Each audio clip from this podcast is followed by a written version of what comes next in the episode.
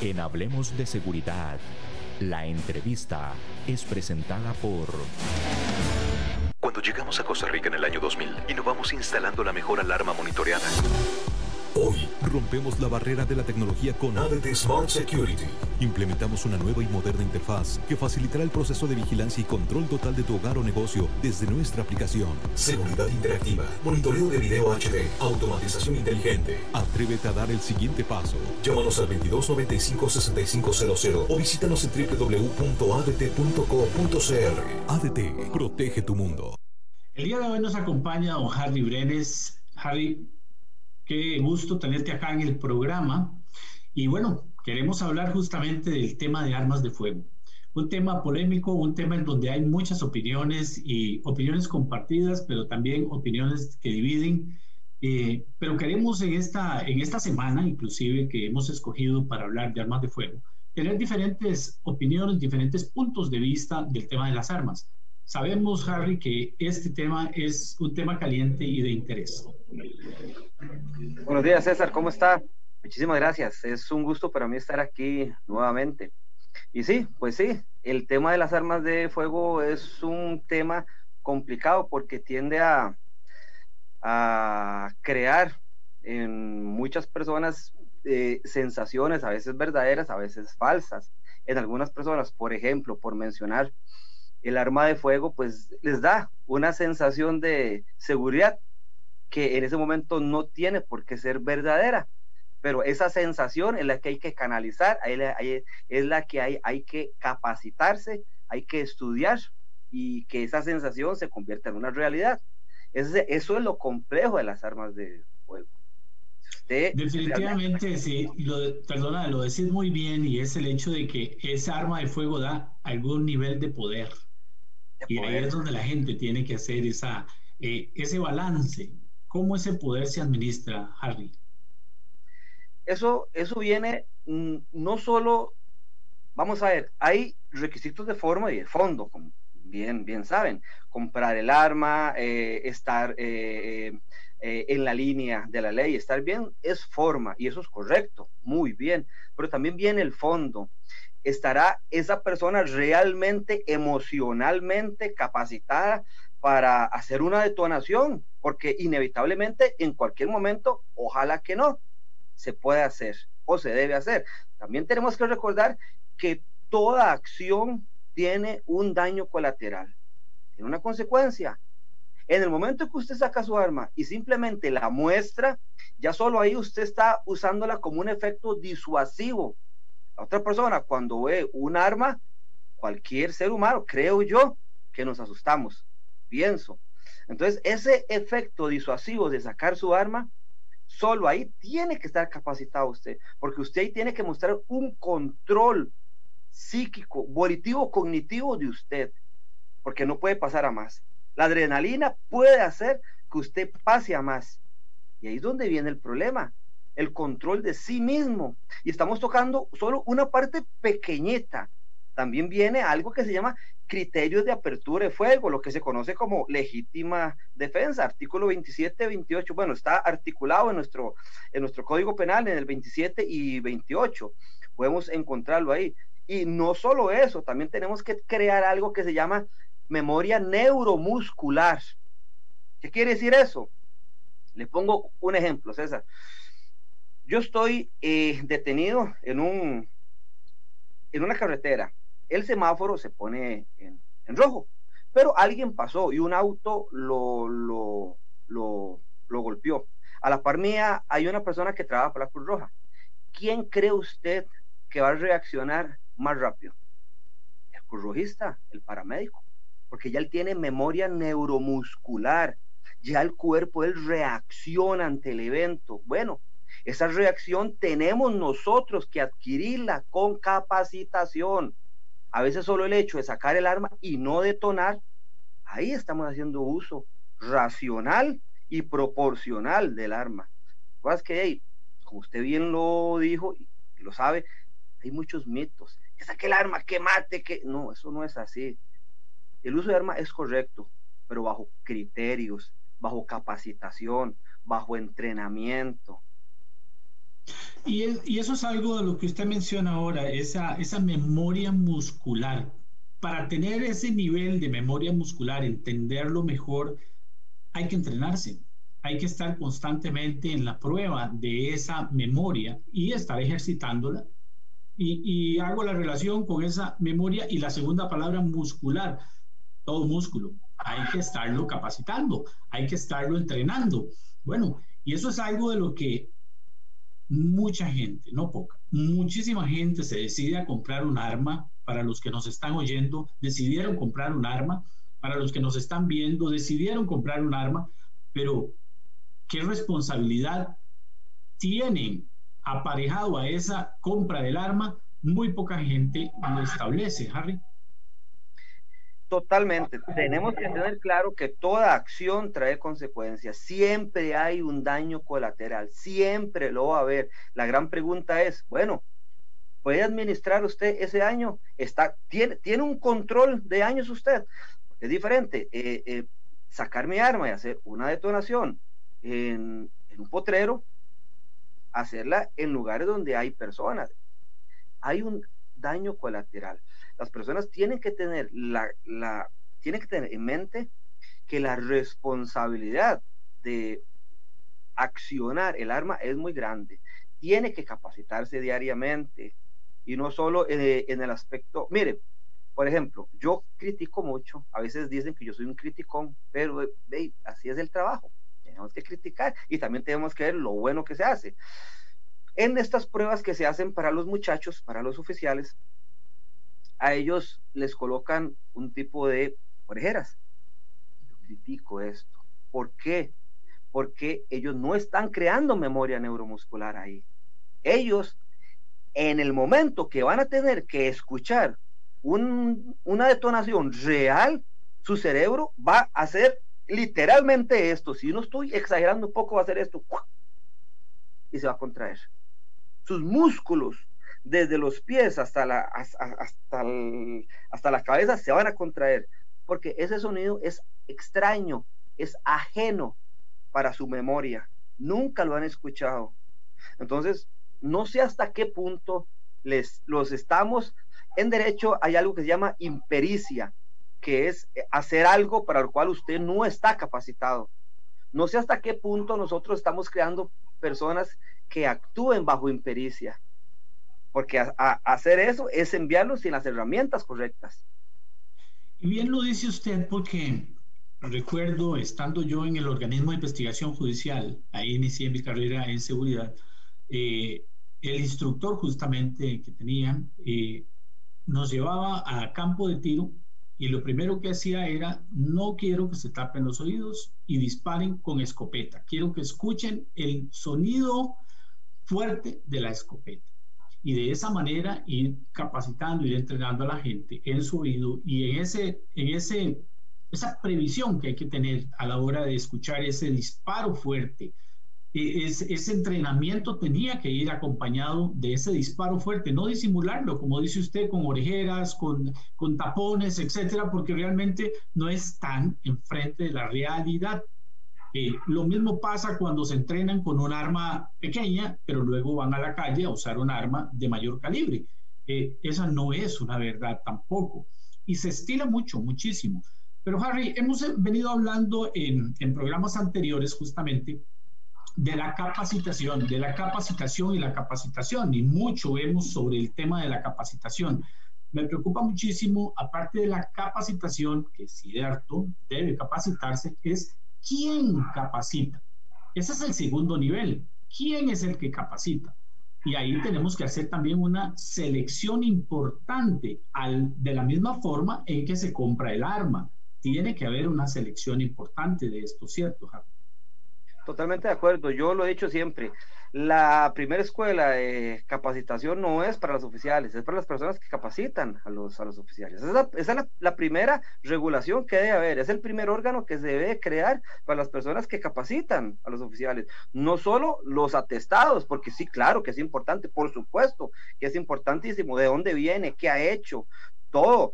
Pero también es importante si a nivel anímico, si a nivel de competencias está a nivel para poder capacitar a los oficiales. Los, oficiales, yo me he topado con muchos oficiales que tienen muchas dudas muy, muy válidas, muy buenas, dudas a la altura, dudas en las que uno se queda pensando.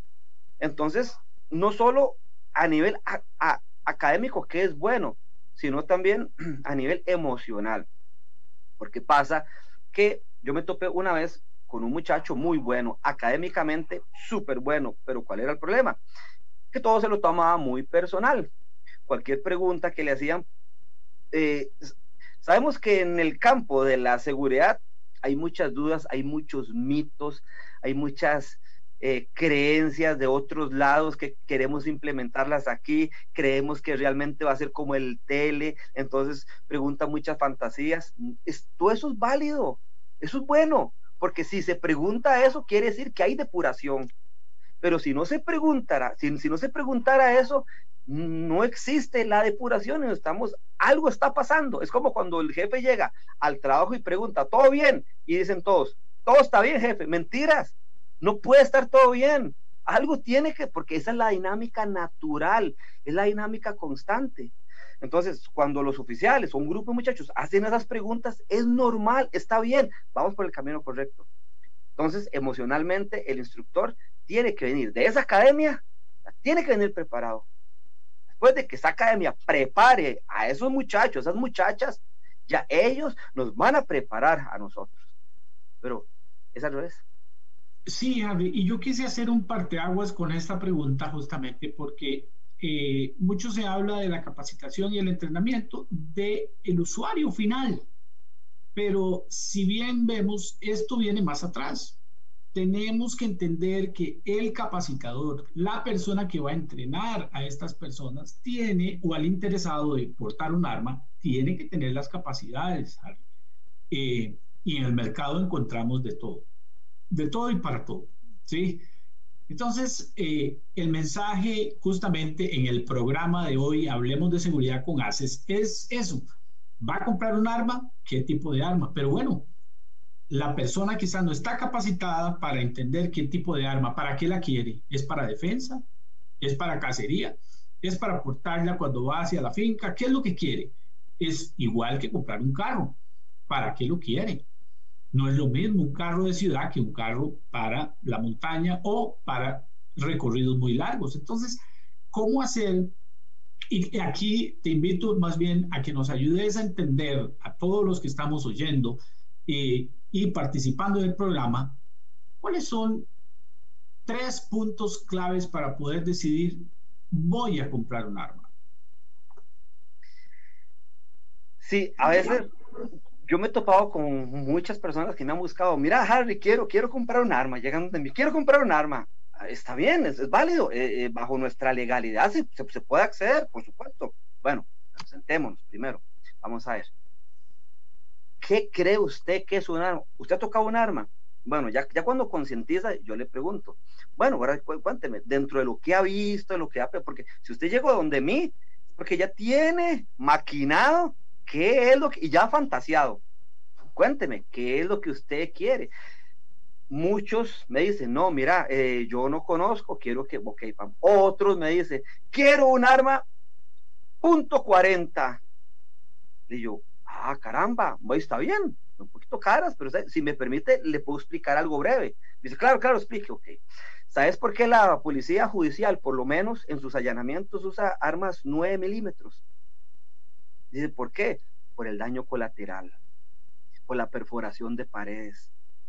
Porque si una munición se escapa, no traspasa una pared, es muy poco probable. Entonces hay un control de daños. No es porque ellos eh, se, le, ocurrió al director de la Policía Judicial un día, se levantó y dijo, usemos 9 milímetros. No, no, no, no. Todo eso viene por un porqué. Y ahora usted me va a comprar un arma que va a traspasar dos, tres paredes. ¿Para qué? Ah, tener razón, ok, vamos a ir poco a poco ahora. Vamos conmigo y detonemos, yo voy a detonar un arma en, un ambiente controlado, en un polígono, con las especificaciones, con los cuidados. Y ya cuando él realmente se da cuenta lo que es un arma, lo siento, tras le digo, bueno, ¿quieres un arma? No. Ah, bueno, me evité un montón de cosas, porque para mí es fácil cobrar, pero como hemos hablado, eso es estafar a la gente y enviar a personas que realmente no van a hacer un uso adecuado de un artefacto. Yo le digo siempre a alguien, cuando usted llega a una tienda, cuando se va a comprar unas tenis, llega a una tienda, llega con la plata, llega con la disposición, el muchacho, la muchacha súper amable, y ahí están las tenis y le alcanza qué es lo que usted va a hacer, qué es lo que siguientemente usted hace, probársela. Pero si esas tenis tienen una piedrita adentro, usted se las va a poner, ¿no? Entonces, es lo mismo. Siéntase cómodo, usted tiene que sentirse cómodo con lo que está usando, no se sienta incómodo. Entonces, criterios legales, capacitación y concientización. Pero antes de llegar a los criterios legales y a la capacitación como arma como tal, la concientización de lo que va a usar es importantísimo.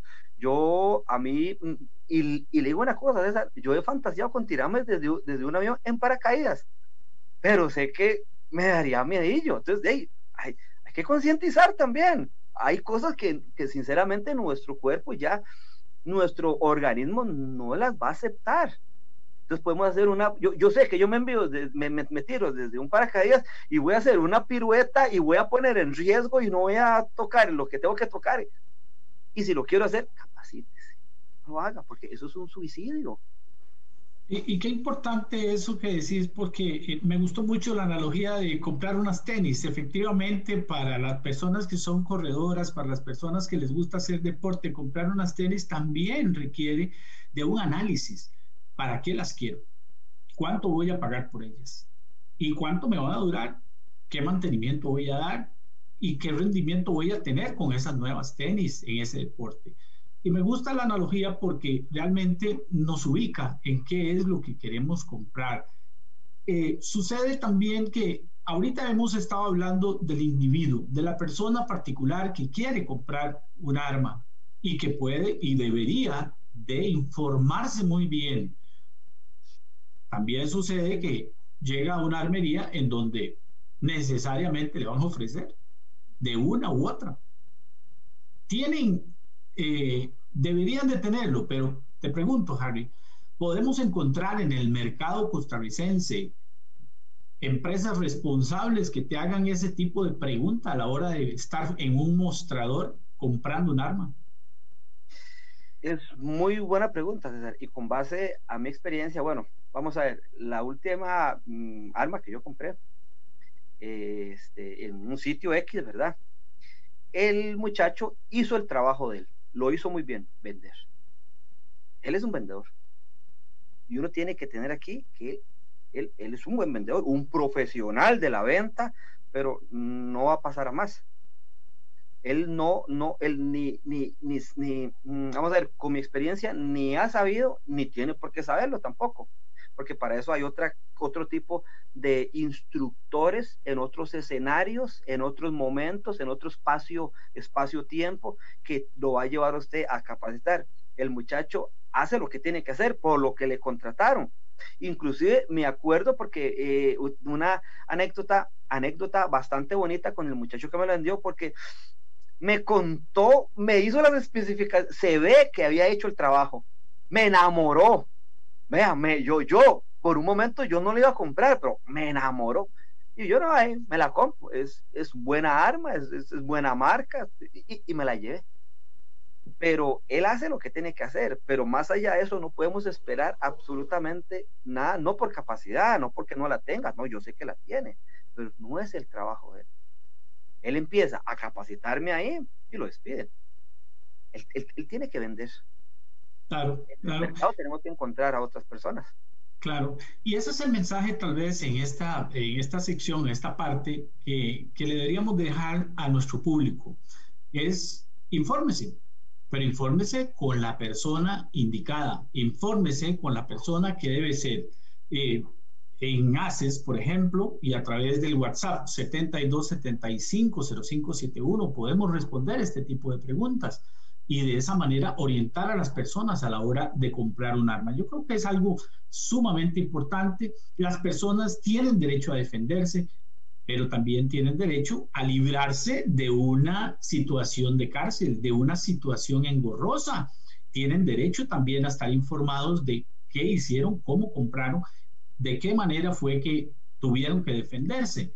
eh, se va a encontrar en la calle con situaciones X, desde un pequeño accidente de tránsito en donde alguien saca un arma y él también o ella también. Entonces, esas son las cosas en las que hay que enviar ese mensaje, porque el uso de las armas, si bien es cierto, eh, puede resolver una situación crítica, también puede llevarlos a una situación crítica. Y eso es parte de lo que queremos hablar, Javi, justamente. Eh, cuando toquemos el tema de legítima defensa, usted lo tocó someramente, pero vamos a profundizarlo dentro de un rato más. Harry, eh, hablábamos del capacitador. ¿Dónde y cómo escoger a un buen capacitador? Uy, qué Qué buena pregunta, César. Es complicado porque así como hay, existen vendedores de ilusiones, vendedores de humo. Eh, me he encontrado, me he encontrado eh, compañeros que ofrecen eh, cursos de defensa urbana a nivel 4 en situaciones extremas, para, un título precioso, pero vamos a ver, está bien, no tengo, no, no tengo la menor duda de que, los, de que lo puedan dar, pero lo, dan en cuatro horas. Entonces uno dice, pero que, semejante, es más, duro, duro yo más mencionando el nombre que recibiendo la capacitación. Entonces, un poquito de malicia, ingresar. Ahorita eh, tenemos una gran ventaja, información gratis en nuestro internet. Buscar el curso. A mí me están vendiendo un curso, por ejemplo, que dice eh, Defensa Urbana, que es el más vendido. ¿Sí? Me meto a internet, digito, ¿qué es el curso de defensa urbana? Empiezo a leer, ya tengo una noción de lo que es ese curso. Ahora voy pido la información al lugar donde me lo están vendiendo. Entonces, algo debe coincidir, algo. Pero si no coincide nada, ya viene una duda. Entonces busco una segunda opinión. Y créame que aunque no sepa de la, de la cosa, en la tercera opinión ya tengo un criterio. Ya tengo un criterio. Entonces ya yo sé decir, bueno, no, no, eh, lo que he leído, lo que me han dicho, más un par de compañeros, más que llamé a ACES, por supuesto, y me asesoraron bien.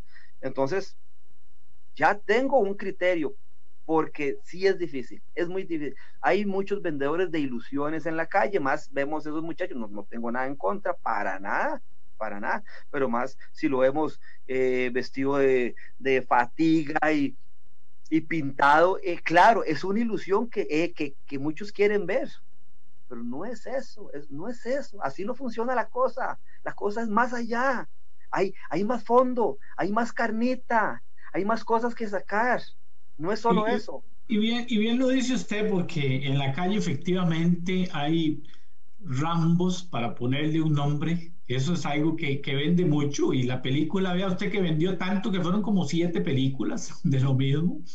Eh, y la gente se casa, se casa con esa ilusión, se casa, se, se compromete con eso y quiere llegar, ese es el aspiracional de un buen tirador.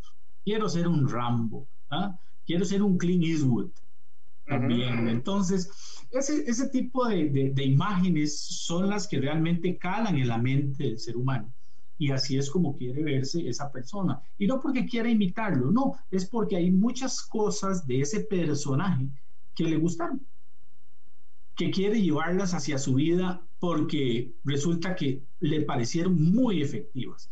Bueno, no le vamos a quitar esa ilusión a la gente, pero entonces que se capacite como posiblemente lo hizo ese actor para poder llegar a ese punto tuvo que haber leído, tuvo que haber estudiado bastante, tuvo que haber capacitado por muchas, muchas horas para llegar a entender cómo era un arma de esas antes de hacer la película. Entonces, Harry, ahí es donde tenemos que llevar a la gente. No puede haber inmediatez en una cosa tan seria. No pueden haber cuatro horas, ni dos horas, ni cinco horas siquiera para eso. Y luego, una vez de que ya se recibió lo que hemos llamado la licencia, que usted lo mencionó en alguno de los programas, esa es la licencia apenas. ¿La licencia para qué? Para montarse en ese carro y empezar a manejar. ¿Cuántos años tengo yo de manejar? Tengo cerca de 45 años de manejar. ¿Cuántos años tiene usted de manejar? Otro poco de años de manejar. Pero realmente la primera licencia que nos dieron solo nos permitió eso, abrir la puerta y montarnos al carro pero no es cierto que sabíamos manejar. Aprendimos a manejar en el tiempo, en esos años de conducción, porque las carreteras inclusive cambian. Posiblemente si manejas en una zona rural no es lo mismo que venir a manejar a la ciudad. Pues de igual manera, para hacer analogía, no es lo mismo si estás en un recinto cerrado o en un área abierta con un arma de fuego. Entonces, Harry, acá me encanta el tema y quiero explotarlo hasta lo máximo justamente porque eh, la gente sí, he escuchado muchísimo, tenemos derecho a la defensa. Claro que sí, todos tenemos derecho a la defensa, pero también tenemos derecho a no meter la pata. Totalmente de acuerdo. Mire, y le voy a comentar una anécdota. Una vez en un polígono X estaba capacitando a unos muchachos, pero precisamente al cerca, cerca estaba los oficiales de la fuerza pública, estaban realizando el, examen que hace eh, teórico práctico a unos, a unos muchachos que aspiraban a oficiales de seguridad.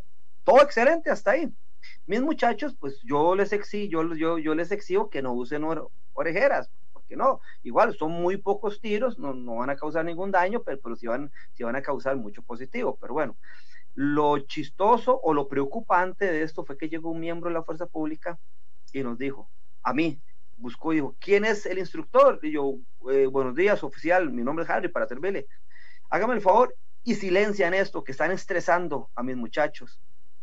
Eso, eso me, me preocupó mucho, realmente me preocupó, porque yo dije, mire oficial, estamos a una distancia bastante larga, es un ambiente controlado, estamos bajo buenas medidas, pero me preocupa mucho que usted diga que los muchachos que usted está calificando tienen miedo a, estos sonidos.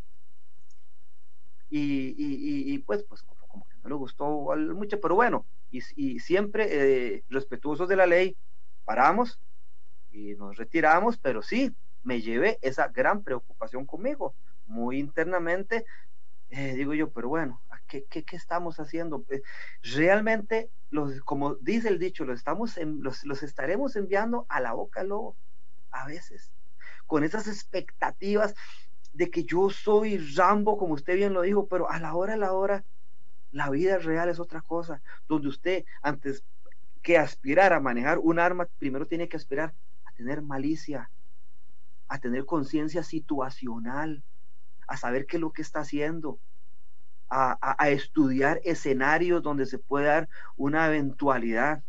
Ya después de que usted maneje aquí, esto de arriba, maneje esto, que lo más importante es aquí. Una vez en Guatemala, mientras yo me estaba eh, capacitando, a mí me dijeron, el oficial, el policía, el militar, el, el militar es 80% cabeza y 20% manos. Y es cierto, pero hay que explotar esto. Excelente, Harry. Bueno, vamos a ir a un pequeño corte comercial, pero eh, al regresar vamos a hablar de legítima defensa. Y si mal no recuerdo, Harry, usted me corrige, artículo 28 y 27 y 28 de nuestro Código Penal. Regresamos en muy breves segundos. Cuando llegamos a Costa Rica en el año 2000, innovamos instalando la mejor alarma monitoreada. Hoy rompemos la barrera de la tecnología con ADT Smart Security. Implementamos una nueva y moderna interfaz que facilitará el proceso de vigilancia y control total de tu hogar o negocio desde nuestra aplicación. Seguridad interactiva, monitoreo de video HD, automatización inteligente. Atrévete a dar el siguiente paso. Llámanos al 2295-6500 o visítanos en www.adt.co.cr. ADT, protege tu mundo. Hoy hablando de seguridad con el licenciado Harry Brenes eh, eh, y estamos abordando el tema de uso de armas de fuego desde la perspectiva del usuario, desde la perspectiva de qué es lo que debe entender y conocer el usuario. Y para seguir con el licenciado Brenes, vamos a hablar de legítima defensa, que además se contempla en nuestro Código Penal. Adelante. La legítima defensa es algo que tenemos súper distorsionado lo tenemos, no lo tenemos realmente como debe ser. Muchas personas he escuchado y se lee por redes sociales que dicen, es que nosotros estamos desamparados, no podemos accionar contra el AMPA, eh, que nos maten primero y después matar, o que nos dieran después. No, no es así. En ningún lado el código dice, déjese golpear. Lo único que, que se pide es que sepa interpretar qué es la legítima defensa. Tiene que ser real, inminente en el acto, tiene que estar sucediendo. Si un tipo llega donde mí eh, y atenta contra mi integridad y en ese rifirrafe, en ese viene y va, yo puedo accionar o ejecuto alguna maniobra y, minimizo o acciono un arma en ese momento, es legítima defensa. Pero si esa inminencia desaparece y el tipo sustrae lo que va a sustraer o, o, ya me quita el puñal y se aleja, bueno, ya eso no es inminente. Ya eso pasa a ser otro escenario. Ahí tenemos que manejarlo con mucha cautela. Tenemos que tener cuidado de que la legítima defensa no pase a, homicidio o a lesiones gravísimas o graves. Tenemos que contemplar, tenemos que tener muy bien claro la diferencia entre, entre legítima defensa y delito.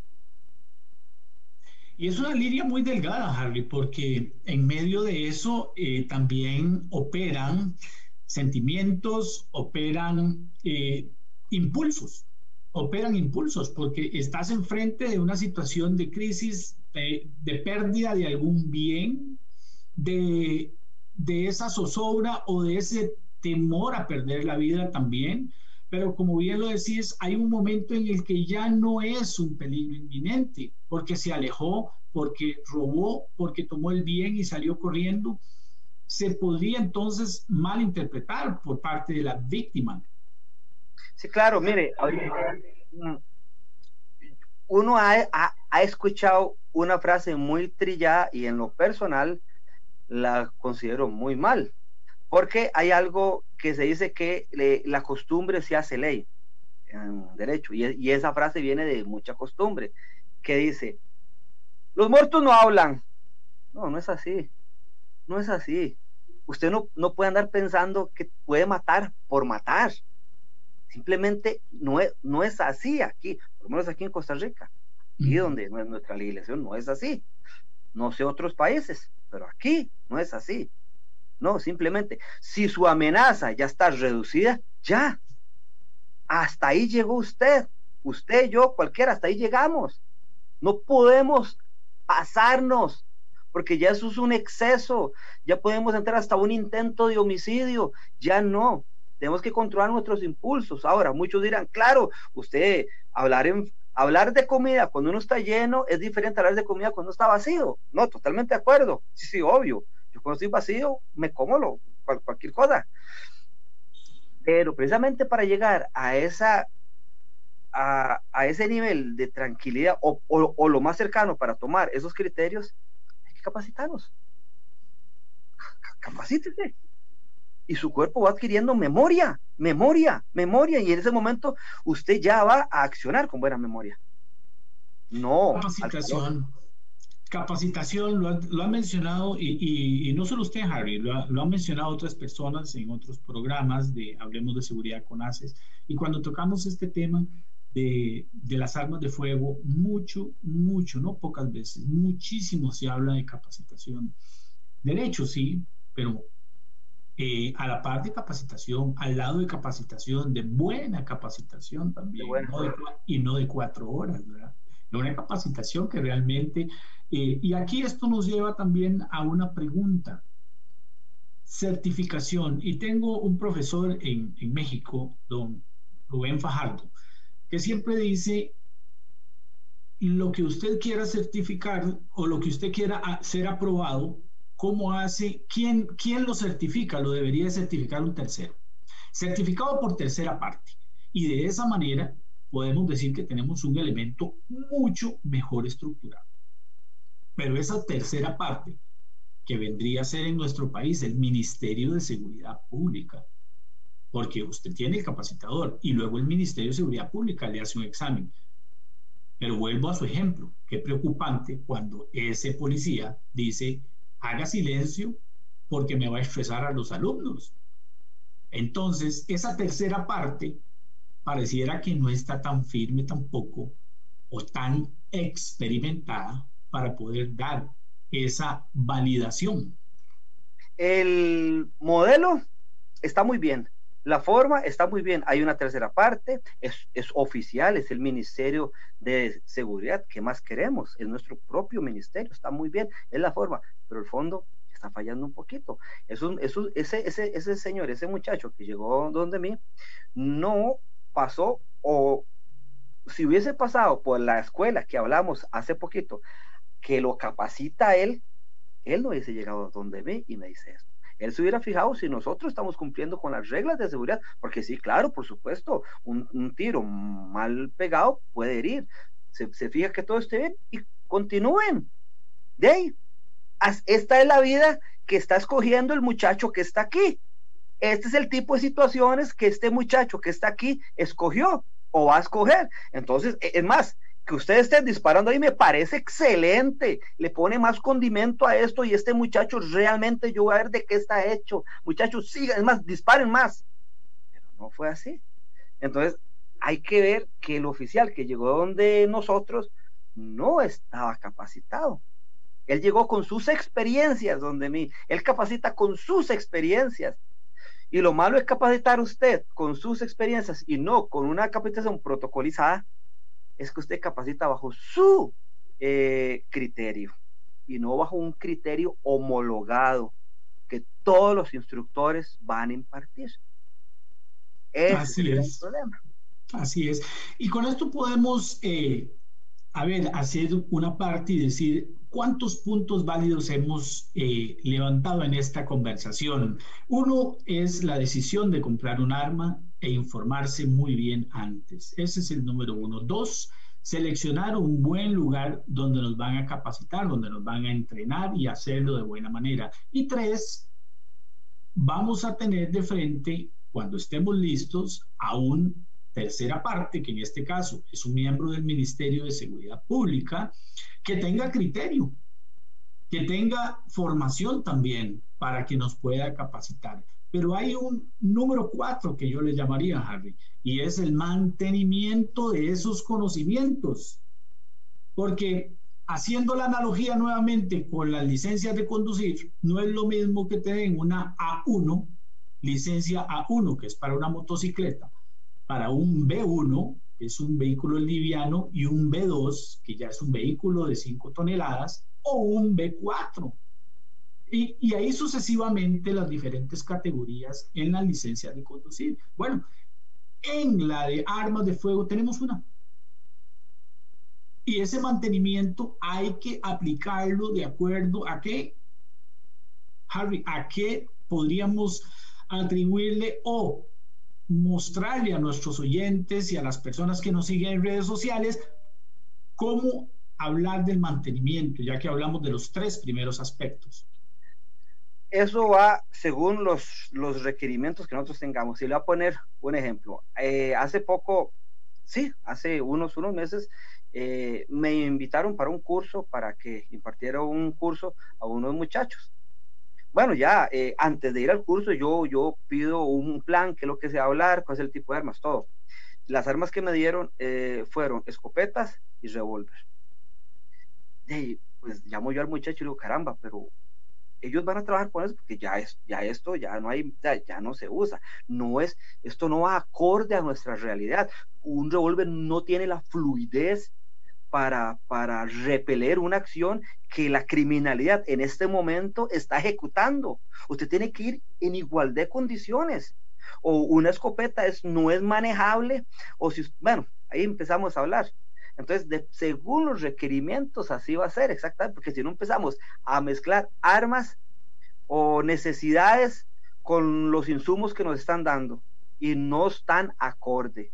En estos momentos, para mí, el requerimiento principal está en, el, en un tipo de arma eh, ligera, una pistola 9 milímetros. Entonces tenemos que hacer capacitación constantes con ese tipo de armas, pero no solo con ese tipo de armas, creando memoria y creando que la persona pueda manejar esas circunstancias en el momento, porque a veces se falla, no, el arma en sí no es el problema, a veces pasa que el oficial emocionalmente no está capacitado para soportar el estrés de tres segundos, cuatro segundos, que lo que el constante de una situación peligrosa es un minuto.